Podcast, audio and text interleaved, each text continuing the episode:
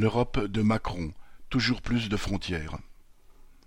Mercredi 2 février, à Tourcoing, Emmanuel Macron, en tant que président actuel du Conseil de l'Union européenne, a réclamé une réforme de l'espace Schengen pour un contrôle plus efficace des frontières.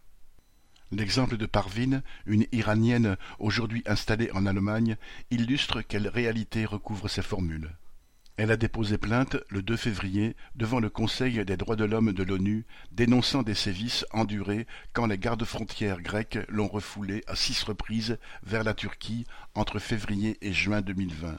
Citation J'ai été menotté, battu, aspergé de gaz lacrymogène, torturé presque jusqu'à la mort, raconte-t-elle.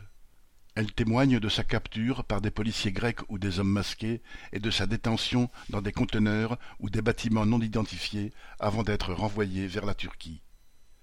Ces faits ont eu lieu dans une zone frontalière le long de la rivière Evros, sous contrôle exclusif de l'armée grecque, où ni les journalistes ni les ONG ne peuvent plus pénétrer.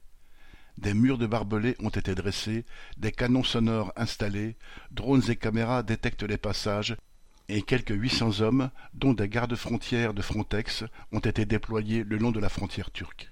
Certains migrants ne pourront jamais témoigner. Mercredi 2 février, les autorités turques ont accusé les gardes-frontières grecs d'être responsables de la mort de douze d'entre eux, retrouvés dépouillés de leurs vêtements et morts de froid.